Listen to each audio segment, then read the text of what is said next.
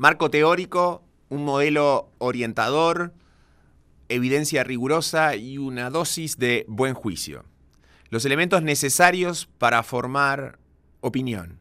Soy Aldo Lema y esto es Enfoque Duna.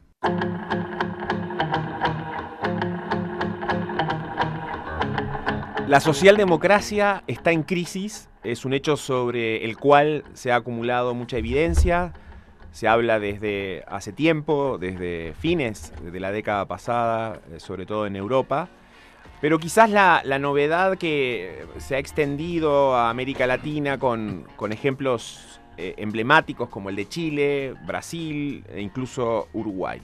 ¿Por qué la socialdemocracia está en crisis? cuáles son las causas detrás de ese fenómeno, si se van a revertir o no. Sobre ese tema vamos a conversar con Óscar Guillermo Garretón, economista, eh, fundador del MAPU, empresario, socialista. Eh, un placer tenerte aquí, Óscar Guillermo. Bienvenido a Enfoque Duna. Gracias, Aldo, por la invitación. Obviamente que, la crisis de la socialdemocracia no, es un, no es un concepto nuevo, eh, en la historia. Roxa Luxemburgo escribió un libro sobre otra aparente crisis de la socialdemocracia hace un siglo. Pero eh, no nos vamos a ir tan lejos, no nos vamos a ir a principios del siglo XX, sino que vamos a tratar de, entender lo que ha ocurrido más recientemente. Primero tratando de, definir o, de, dar algunos lineamientos generales sobre lo que tú, Oscar Guillermo, entiendes este, por, por socialdemocracia y, por este mundo en el, que, en el que vivimos, en qué sentido la socialdemocracia ha dejado de entenderlo, si es que eso ocurrió. A ver, quiero, quiero hacerte una, una primera aclaración. En la tradición de la izquierda chilena, decirse socialdemócrata fue casi un insulto durante muchos años, incluso en tiempo de la Unidad Popular. O sea, nosotros somos de izquierda, ¿no? y en una izquierda mucho más ligada al mundo del PC, al mundo, al mundo comunista o al mundo de la izquierda más radical que la socialdemocracia, que se miraba con una cierta cuota de desprecio. Luego yo te diría que fue más bien el periodo de la dictadura militar y del exilio la que hizo transformar una parte importante de la izquierda chilena y se transformó, ¿no cierto?, en socialdemócrata, entendiendo esto como que como alguien que valoraba la democracia profundamente, pero que seguía vinculado al mundo popular y que pensaba que instrumento fundamental era avanzar gradualmente en las reformas, como ocurre, por ejemplo, en la Europa, en Escandinavia y en otros, en el, en el beneficio de los trabajadores. O sea, en esa etapa de los 60, 70, podríamos decir que eh, habían visiones más de extremos y, las propias preferencias ciudadanas o los ciudadanos validaban esas visiones de extremos. Era como un partido que se jugaba más de arco a arco y que después fue ocurriendo una especie de, convergencia o partido hacia el centro. Mira, yo tengo la impresión que tiene una larga tradición más bien moderada a la izquierda chilena en la historia, pero ideológicamente no lo era. Y yo creo que eso explica esta, esta contradicción, explica mucho lo que pasó, por ejemplo, en Lupe con un Allende que siempre se enorgulleció mucho de su tradición demócrata, de su presencia en el Parlamento, mientras muchos de sus partidarios, si no todos, hablaban, ¿no es cierto?, de, democracia burguesa o podían plantearse la idea de la dictadura del proletariado. O sea, son contradicciones entre el discurso y la práctica. Pero creo que esa práctica distinta ayudó mucho después con el golpe, que una gran parte de la izquierda comenzó a identificarse con eh, versiones más bien socialdemócratas. O sea, en el fondo, el haber sido gobierno y en algún sentido haber fracasado llevó a una autocrítica y a mirar otros, otras experiencias, sobre todo europeas y, globales, que estaban eh, desarrollándose o, eh, siendo, entre comillas, exitosas probablemente. O sea, yo te diría, fue una discusión muy interna que de alguna manera se encontró con los socialdemócratas como su expresión mundial en la cual uno, lo, uno se entendía aparte. Pero yo diría que fue una discusión muy local. y voy a dar algunos de sus ingredientes. A ver, ¿cuáles? Por ejemplo, hubo que perder la democracia para valorarla suficiente y entender que era muy importante, y terminar con los discursos sobre democracia popular y democracia burguesa, que al final terminaba relativizando la importancia de la democracia. Dos, si uno quiere hacer cambios, requiere fuerzas de mayoría. Uno no puede hacer cambios muy profundos con un tercio de la población. Y eso es lo que llevó, por ejemplo, a la alianza entre la izquierda y la democracia cristiana, que hoy día llamada la centroizquierda. Eso fue una gran polémica al final del periodo dictatorial entre los que estaban por la lucha armada y aquellos que progresivamente ya eh, fuimos yendo al camino de decir, mira, cuando ganan los armados, ganan los armados, no ganan los pueblos, ganan los armados de verde olivo, los armados de uniforme oficial de un país, pero nunca ganan los... Entonces todas esas cosas nos fueron acercando a lo que en el mundo se llamaba socialdemocracia, pero fue una reflexión muy desde lo local. Una especie de duelo, además. Bueno, imagínate, había razones para el duelo, ¿no? No es solamente por, la derrota política, sino que por la magnitud de la derrota, lo que significó eh, muertos, torturados, exiliados, etcétera. Y, en ese momento, en esa etapa de, esa convergencia o esa adscripción a las ideas socialdemócratas globales, ¿cómo definirías comparativamente lo, cuáles eran esas ideas? O sea, era un estado de bienestar, un rol este, importante del Estado en algunas actividades, ¿Cómo, cómo lo caracterizarías, digamos? Eh, y, cómo, ¿Y cómo fue ese cambio respecto a lo previo? Bueno, yo creo que efectivamente el estado de bienestar, básicamente europeo, está muy asociado a eh, la emergencia, la irrupción con fuerza de la socialdemocracia en Europa. Ahora, eh, es importante analizar cómo esto nació, porque yo tengo la impresión que parte de su crisis actual es que todas esas cosas ya no existen. O sea, eh, la socialdemocracia y el comunismo nacieron, yo diría, fines del siglo XIX, comienzos del XX. Así es. Con la separación de agua entre la burguesía y los trabajadores, que antes estaban unidos luchando contra los regímenes monárquicos, contra lo que quedaba del resto de la sociedad pre-siglo eh, XX. Eh, allí se bifurca el mundo de la burguesía con el mundo de los trabajadores y dentro del mundo de los trabajadores se produce ese debate que está, como dice Rosa Luxemburgo, pero está también el renegado Kautsky y otro que en el fondo era más tirados para socialdemócrata, etcétera, que eh, crea, digamos, la división entre socialdemocracia y el movimiento comunista mucho más radical. Claro. Todos ligados a los trabajadores, pero ¿qué ocurre hoy día? Que la clase obrera, que era la gran base de ambas fuerzas, dejó de existir como realidad de pertenencia. O sea, hoy día muy poca gente se clasifica como obrero. Para peor, los obreros lo que quieren es que su hijo vaya a la universidad. Y además, si va a la universidad, ojalá que haga la mayor carrera y llegue si puede hacer un gran profesional o un ejecutivo de una empresa o director de alguna entidad pública, no está pensando en que se mantenga como obrero.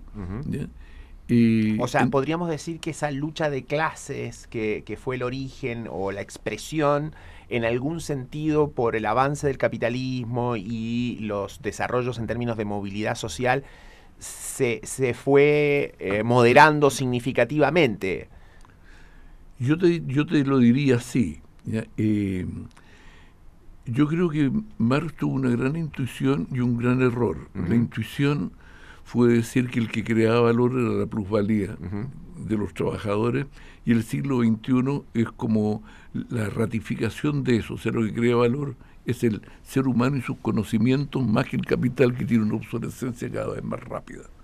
Y tuvo un gran error, es que creer de que iba a dos grandes agrupaciones, proletariado y burguesía, y por lo tanto que era un enfrentamiento entre estas dos clases homogéneas entre sí, una dueña de todo y la otra que solo tenía su prole como propiedad y nada más. La realidad del mundo, en este segundo punto, lo desmintió absolutamente. Claro.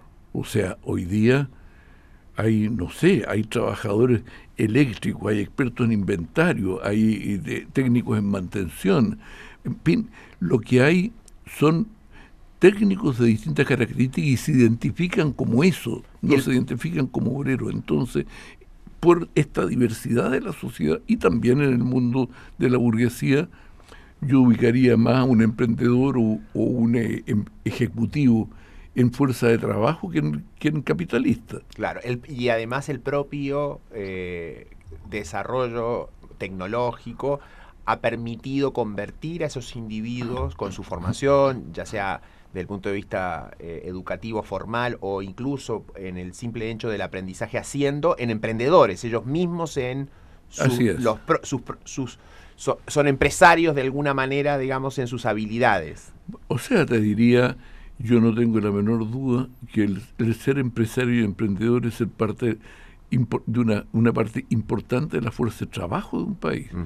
El capital es el que pone las lucas, pero, pero al final el trabajador son todos eso. eso. Eso no se vio en ese tiempo, pero sí se le apuntó a, este, a esta valoración del trabajo en la sociedad, pero ya no como clase obrera. Y yo te diría que ese factor se combina en el último tiempo con otro para, para crearle muchos problemas a una socialdemocracia muy ligada al tema de la clase obrera y a los movimientos sindical como, como fuerza. El segundo es que yo creo que el Estado pierde fuerza en la sociedad para resolver los problemas fundamentales del ser humano. Y bueno, entonces los creadores del Estado de Bienestar, los que se identificaban como su gran bandera el Estado de Bienestar, por supuesto que están en dificultades. O sea, ¿qué Estado de Bienestar puede resolver el tema del cambio climático en que al final, aunque tú hagas la mejor letra del mundo, si el resto no lo hace, no tienes nada que hacer? cómo a nivel de Estado tú enfrentas el despliegue del capital financiero internacional que puede provocar una crisis que afecta, que está en todos los lugares del mundo. ¿Cómo resuelves a nivel del Estado eh, la libertad de movimiento creciente de la gente y su interconexión que provoca un fenómeno de migraciones? O sea, el Estado como hecho nacional eh, tiene, se ha debilitado para resolver los grandes desafíos que hoy día tiene la humanidad. Y en ese sentido, el mundo progresista, si no adecúa su realidad y su discurso al mundo de hoy, termina siendo desafiado en lo que es su base, por, por llamarlo así, electoral o de representación, por un mundo de derecha que en el fondo también tiene formas de representar sus rabias, sus rencores, sus angustias, sus temores. parece ser que hacia principios de los 90 o fines de los 80, en el caso de Chile, para poner un ejemplo que puede ser muy ilustrativo, eh, estas preferencias ciudadanas estaban como en el centro, por definir de alguna manera, o sea, los bañistas en la playa estaban fundamentalmente en el centro, y hubo una especie de convergencia, fundamentalmente de la, de la centroizquierda primero, eh, como cual heladero a vender los helados en el centro y eso sintonizó durante dos décadas muy bien con esas preferencias ciudadanas. ¿Qué, hizo que eso se fuera, se fuera perdiendo? No, yo no, no, no, no te sabría dar una explicación así categórica, yo tengo, pero, pero es evidente que se produce un desgaste. O sea, naturalmente gobernar 20 años provoca desgaste y yo diría, eh, Quizás uno de los grandes errores que tuvimos en el mundo de concertación fue no sincerar lo que efectivamente queríamos hacer. Que en el fondo buscar la gradualidad no era una traición, sino que era una convicción de que ese era el camino del cambio y no la radicalidad. Cuando, eso no se aclaró, por ejemplo, por colocártelo como un caso, eh, claro, mucho del pensamiento y la cultura del mundo de izquierda chocaba con, lo que estaba haciendo la concertación y no tenía de parte de ella una respuesta convincente de por qué estaba haciendo eso, entonces terminaba siendo acusada de conciliación, eh, de entendimiento, de cocina con el mundo dictatorial. Hasta de autocomplacencia. Hasta de autocomplacencia. Entonces yo digo, tiene que ver, yo creo una parte importante se produce por eso. Pero yo te diría, para decir una cosa, yo tengo la impresión que ha cambiado la política, pero no ha cambiado la sociedad. No ha cambiado la sociedad. O sea, ha cambiado muchas cosas, pero no en su moderación. En su moderación. O sea, eh, el, gran, la gran barrera, por ejemplo, al cambio, los cambios más radicales del gobierno de Bachelet II fue de la clase media emergente, no, fue de los grandes empresarios. Ellos fueron los que se opusieron a una reforma tributaria que en parte pagaron ellos. Ellos fueron los que se opusieron a la reforma educacional, están todas las encuestas del primer momento, cuando eh, se inauguró la reforma educacional con una agresión muy fuerte a la educación particular subvencionada. Y así. Y también hubo rechazo a la reforma laboral. O sea, es bien insólito que cuando se llega con una esperanza de reforma al gobierno de Bachelet y saca una enorme mayoría, muy rápidamente la desconexión entre el entendimiento de lo que era la reforma por parte del mundo político y por parte de la sociedad entró en colapso, entró en crisis. Y, eh, y yo creo que eso es una realidad de hoy también. O sea, parte de la crisis política es que el mundo que se radicalizó es el político. La oferta de las ideas, podríamos decir. La oferta de ideas se radicalizó. Sin que la demanda, para ponerlo en conceptos económicos que ayuda, sin que los bañistas se hubieran ido a los extremos. Los bañistas siguieron en el centro de la playa. Así es. Y los heladeros se fueron a vender helados, unos a la derecha y, y, otro a la, izquierda, Donde no había gente que quería comprarlo. Exactamente. Y, entonces pasó lo que pasó en las elecciones. Y si tú me preguntas hoy día, eh, la medida que eh, no se revierte esa forma, yo creo que los que aparezcan como dando respuesta a esa voluntad de progreso de, la, de, esa clase van a tener van a, van a ser gobierno. O sea, lo que la gente quiere, a diferencia de lo que algunos creen, no es un cambio de modelo. Lo que quieren es más espacio en el modelo que los sacó de la pobreza y quieren seguir saliendo más allá de donde están ahora. En ese sentido, yo creo que el hecho de ganar le dio, yo diría, a la derecha más moderada, ya una oportunidad de poder cambiar el centro izquierda por centro derecha en la medida que los del centro de la playa efectivamente no han corrido con los heladeros. Eh, el, gran desafío, yo creo, del mundo de centro izquierda es ser de centro izquierda, pero en este momento no existe la centro izquierda, existe una izquierda y existe una, una especie de gran vacío en el centro.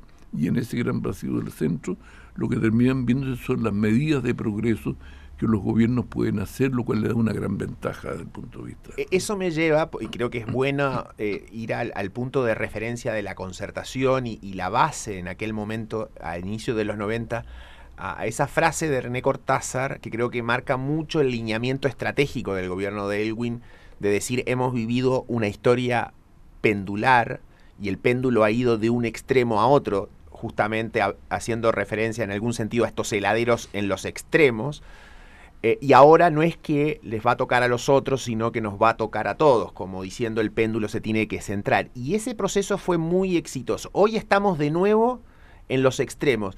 Eh, es evidente que eh, mientras el, heladero de la izquierda se quede vendiendo helados ahí, como tú dices, para un público que parece ser muy reducido, podría pasar como en la etapa del, del laborismo inglés, de los 80 y parte de los 90 que estuvo fuera del gobierno por mucho tiempo, no sintonizando. ¿Tú, ¿Tú, ves que ese puede ser un proceso corto en Chile o largo? Bueno, eso es muy difícil saber porque en el fondo la política es muy rápida. Claro. Pero digo, pero si tú me preguntas hoy, yo no tengo la menor duda que hoy día ocurriría eso. Si hoy día hubiera una elección, volvería a perder el mundo de izquierda. ¿Ya? Eso, eso no tengo la menor duda. Mira, y, y, hay una cosa que me preocupa más, digamos, que el, que el problema ideológico. O sea, si tú miras el cambio y no especulas con el cambio, sino que lo miras en términos de datos reales, cuando pones números a la realidad del país, nunca hubo un periodo más revolucionario, con sus defectos, sus limitaciones y todo, nunca un periodo más revolucionario que los 20 años de concertación desde el punto de vista de los efectos en el bienestar de la gente. Sin dudas. es una transformación muy exitosa sobre la que todavía existe culpa.